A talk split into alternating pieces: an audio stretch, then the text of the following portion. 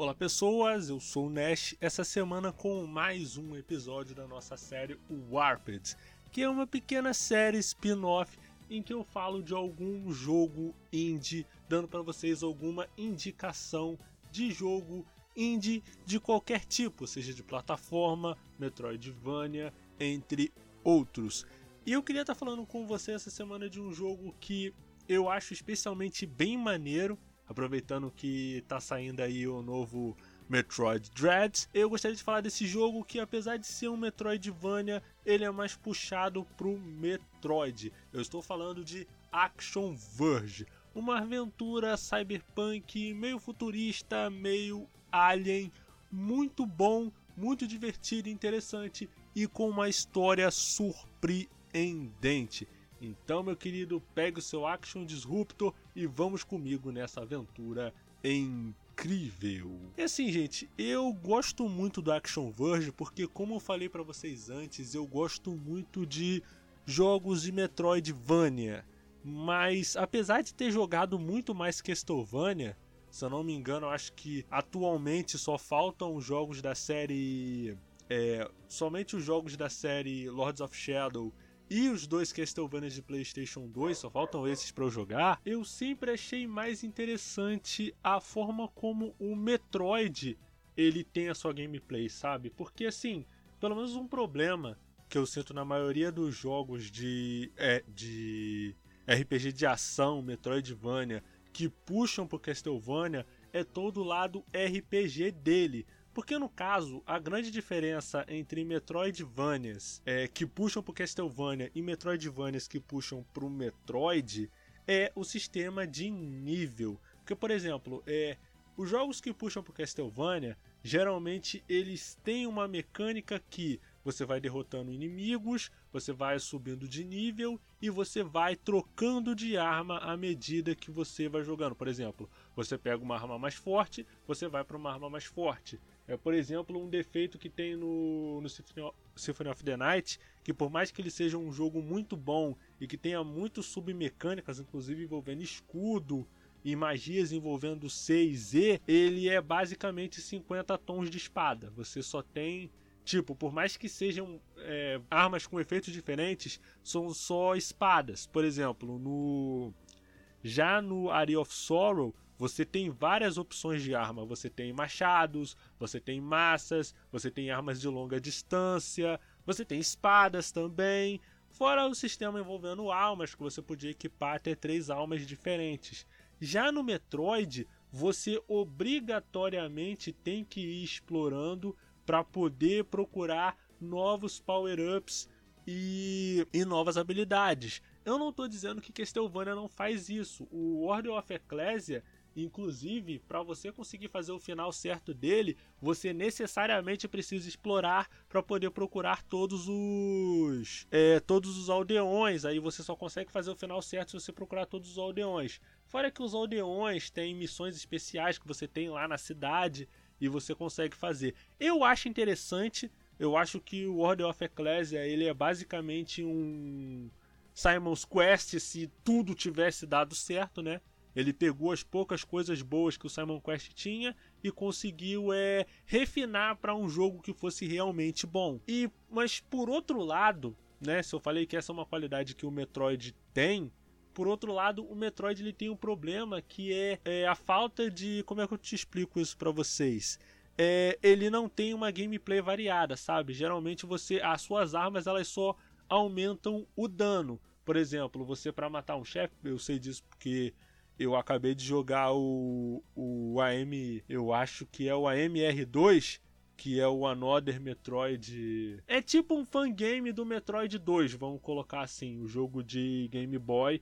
Aí eles fizeram uma versão, é. um fangame desse jogo. E eu achei meio zoado porque era só. Tipo, você só tinha um tipo de arma no jogo. Claro que você tinha um leque de movimentos maior, eu sempre preferi isso em Metroid, né?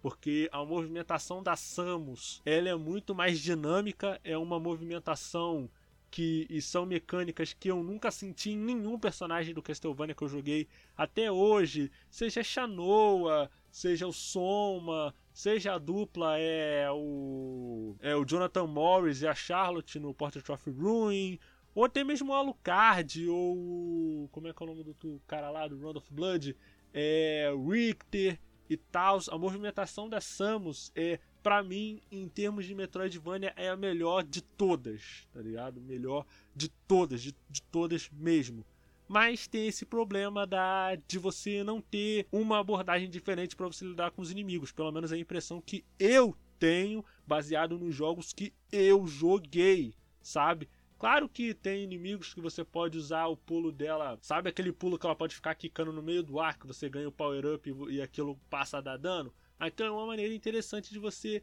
derrotar certos inimigos. Ou você pode tentar ir correndo, depois usar aquele dash dela que dá dano e tal mas ainda assim não é uma abordagem que você consegue usar em vários inimigos diferentes.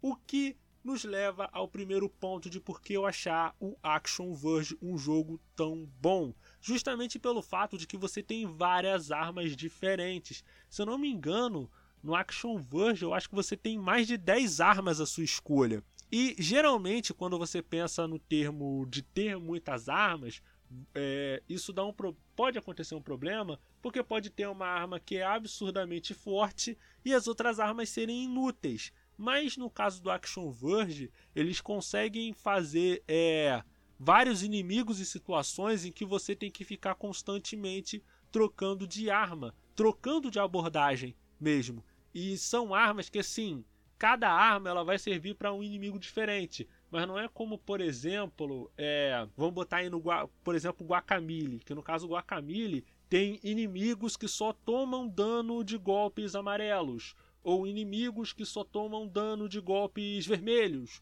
ou de golpes azuis. Não, no caso do Action Verge, você durante a gameplay tem que ir descobrindo é, qual arma funciona melhor contra qual inimigo. E como ele tem uma mecânica que ela é. Eu não sei dizer se ela é intuitiva ou não, mas você não precisa é, pausar o jogo toda hora. Se bem que ela não é tão intuitiva porque você não consegue trocar na hora, sabe? É tipo um círculozinho que gera, aí você pode ir escolhendo qual arma você quer você quer pegar. Não é, por exemplo, não é como se você pudesse trocar de arma na hora no meio do jogo, sabe? Mas ele é um, é um ele é um sistema muito interessante.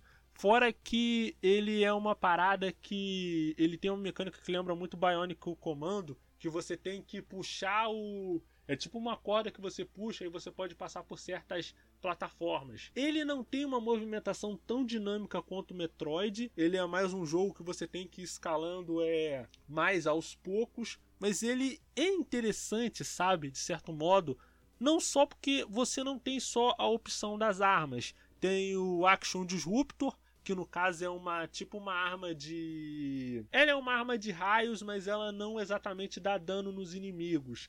Ela consegue gerar uma onda que você consegue corromper os inimigos. E, por exemplo, um inimigo que é que dá um dano muito grande, ele pode dar um dano menor. Por exemplo, tem uma parte lá que tem os bichos que dá um raio, que soltam um raio vermelho, e esse raio te dá dano. Mas se você usar o Action Disruptor, você muda o raio deles para azul e esse raio serve para você abrir algumas passagens é, dentro do jogo e tem os corta-caminhos ali é, bem interessantes.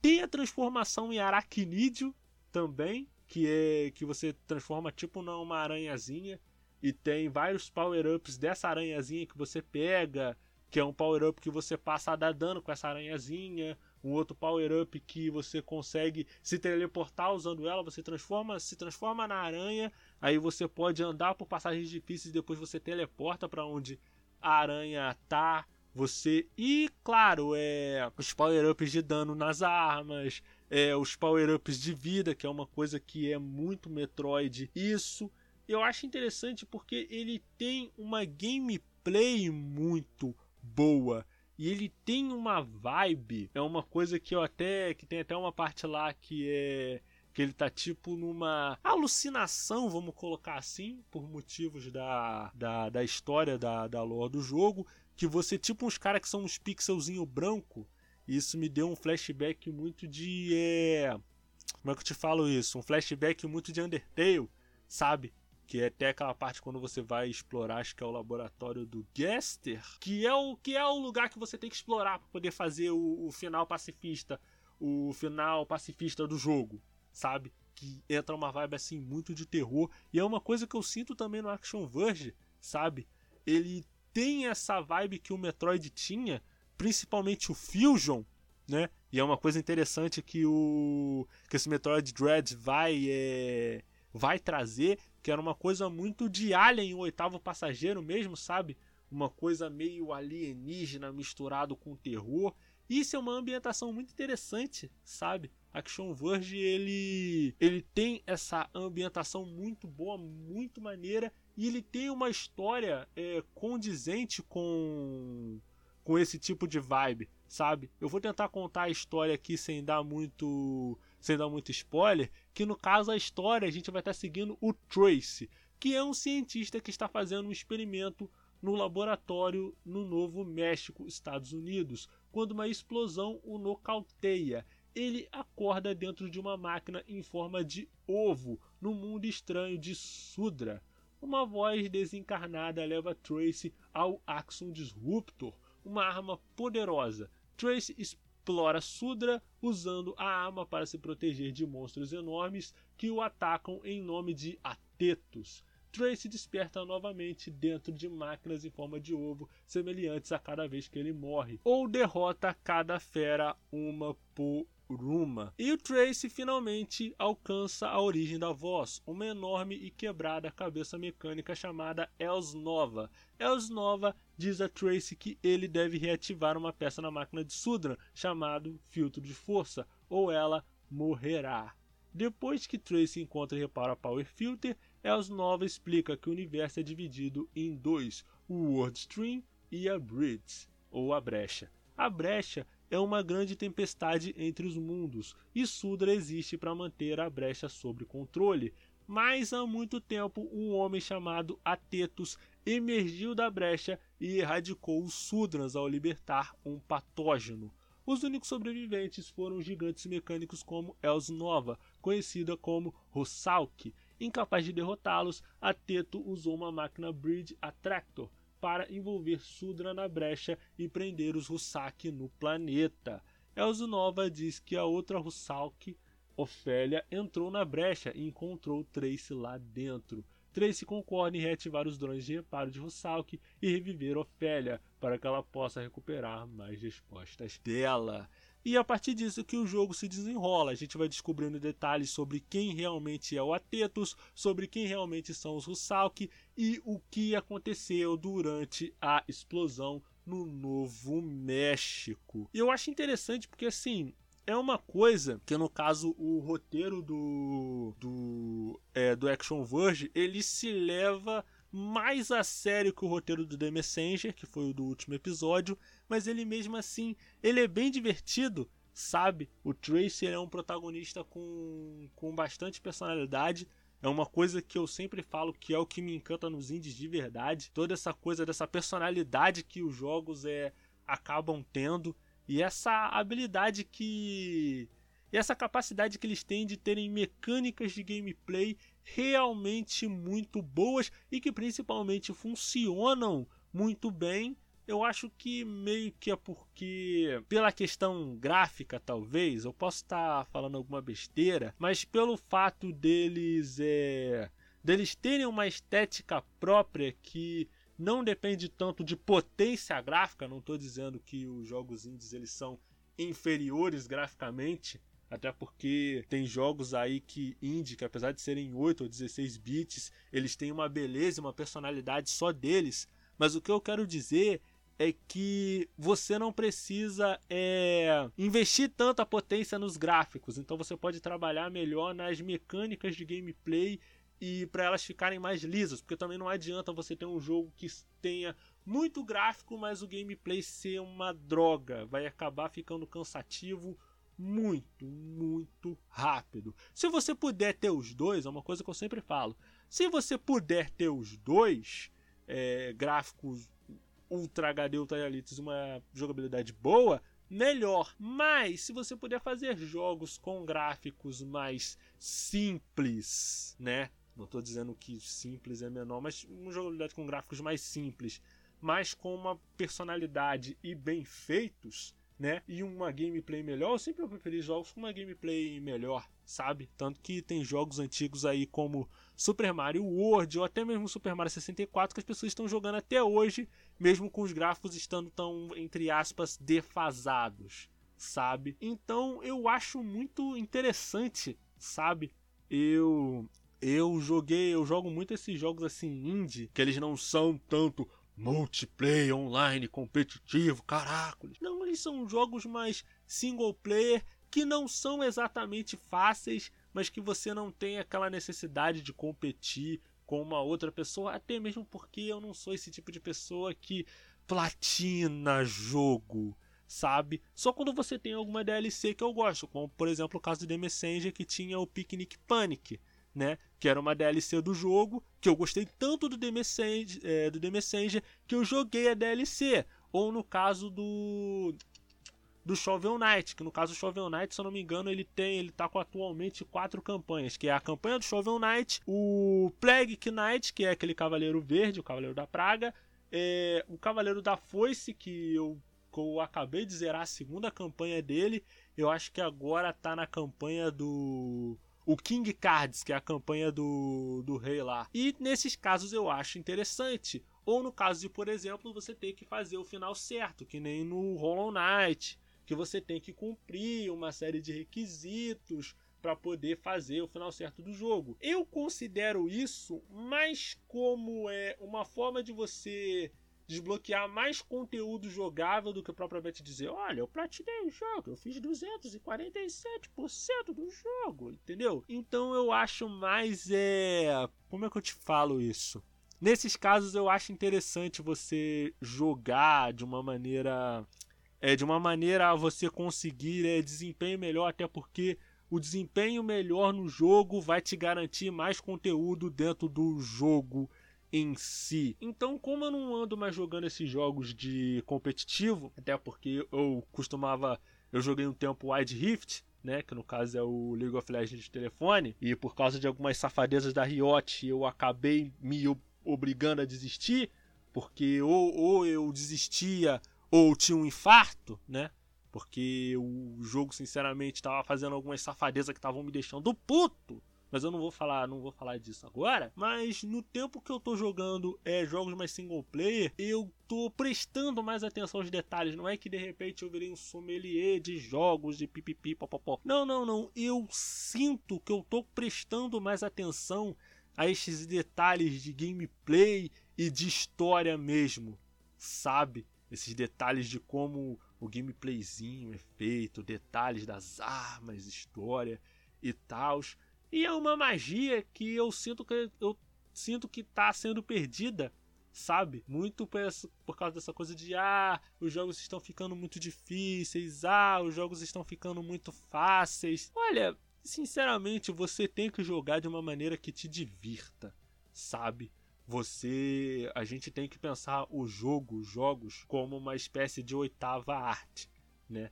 Que é o que para mim meio que meio que é você entender o jogo como uma forma de arte em que você interage com o objeto artístico em si. Não só em termos de você jogar e pá e tal, e conseguir fazer as melhores maiores pontuações, mas você aproveitar, você é, interagir numa boa história, com um gameplay muito bom e principalmente muito divertido, sabe?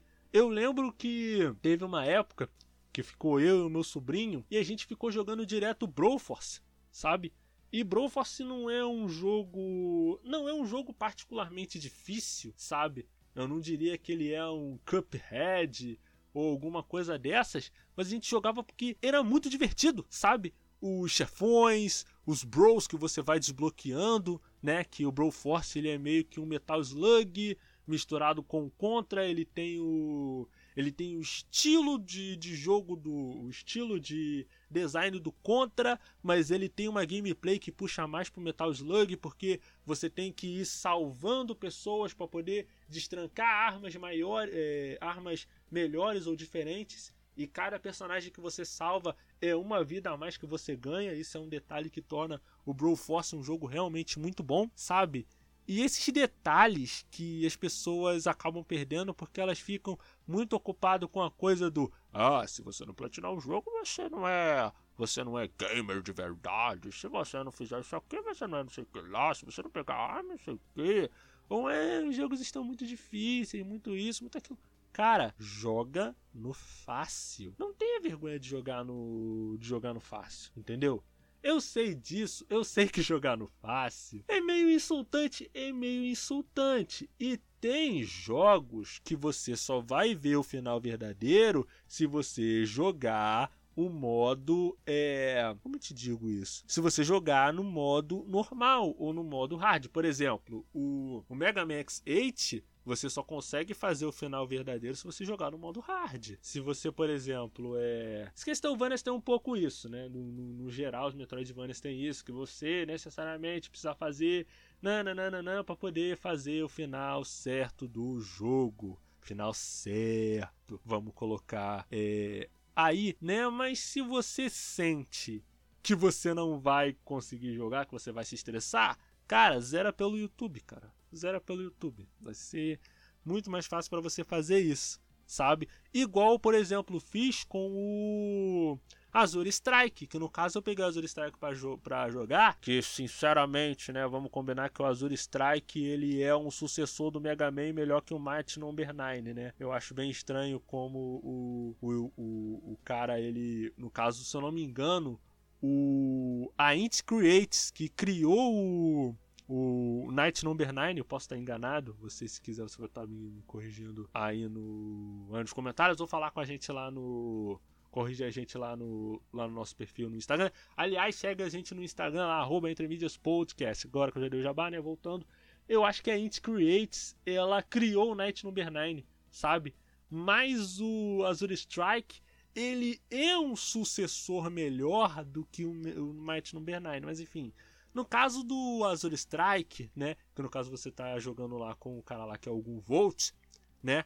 Você precisa reunir é, sete pedaços de um minério para poder você fazer uma joia e entregar para a heroína do jogo, para você poder fazer o final certo, né? E ele não te fala isso porque assim, tem uma parte no jogo que a heroína é sequestrada. E se você não entregar a joia, e se você não conseguir cumprir esse requisito antes dela ser sequestrada, você não consegue entregar a joia e você vai direto pro final ruim. É uma forma, no meu entender, um pouco safada de obrigar o jogador a jogar o jogo de novo para você poder fazer o final certo. Eu acho safadeza, eu acho safadeza, mas e essa é mais uma dica minha de Metroidvania para você.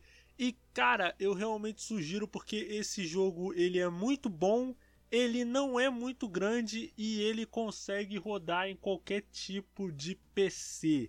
Então não se preocupe com o fato dele ser talvez ele ser muito potente para o seu PC, para o seu computador. Não se preocupe porque ele é um jogo realmente leve. Você consegue jogar ele muito, mas muito de boa. Eu agradeço a você que está ouvindo esse podcast de manhã, de tarde, à noite. Temos os nossos parceiros, o link vai estar tá aí no, na descrição do podcast.